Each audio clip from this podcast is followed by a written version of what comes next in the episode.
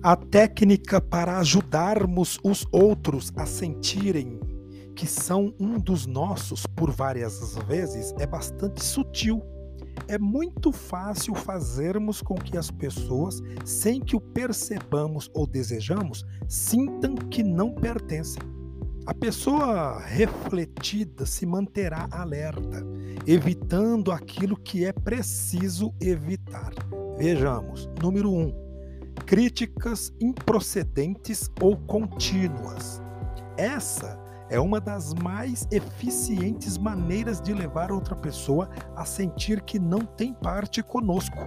As críticas dizem a elas: Não gostamos do jeito como você faz as coisas, e nos sentiríamos mais felizes se você não estivesse por perto.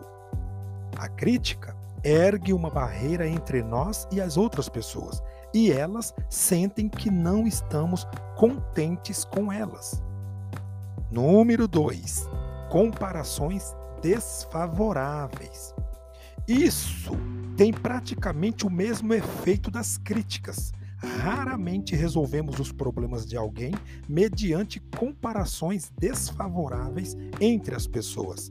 Isso é algo que os pais e professores, particularmente, devem evitar. As comparações desfavoráveis produzem três resultados. Um, levam-nos a antipatizar a pessoa com, que, com quem somos comparados.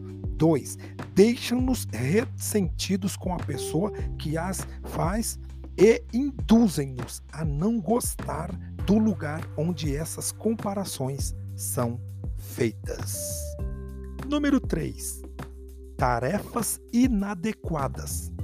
Quando uma pessoa recebe uma tarefa que não entende ou que lhe parece demasiado difícil, é natural que se sinta embaraçada.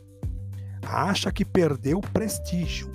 Julga que a pessoa com quem terá de tratar terá isso contra si, isto é, que não foi capaz de levar a cabo a incumbência com os resultados esperados. Até aqui vimos é, algumas técnicas para ajudar os outros a sentirem que não são um dos nossos. A primeira, críticas improcedentes ou contínuas. Segunda, comparações desfavoráveis. Terceira, tarefas inadequadas. Número 4.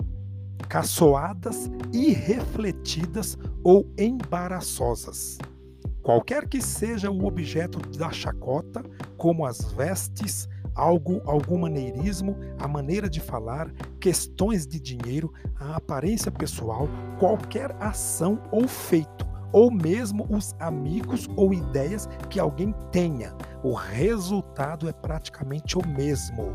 A pessoa sente: não caí no agrado, este não é o meu lugar.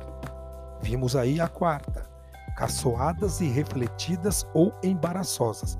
Quinta técnica e última, falta de devida atenção.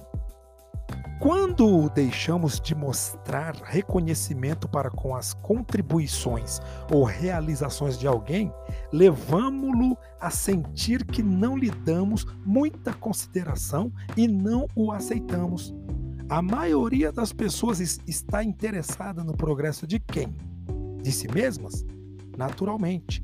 Portanto, quando não mostramos consideração para com os esforços alheios, parece que lhes dizemos que não nos interessamos por elas.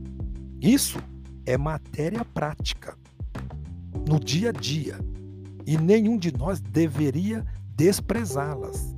No lar, na igreja, na escola, na comunidade e em várias outras organizações. Temos a responsabilidade de encorajar e ajudar a quantos nos rodeiem. Isso contribui para a felicidade dos outros e talvez mais ainda para a nossa.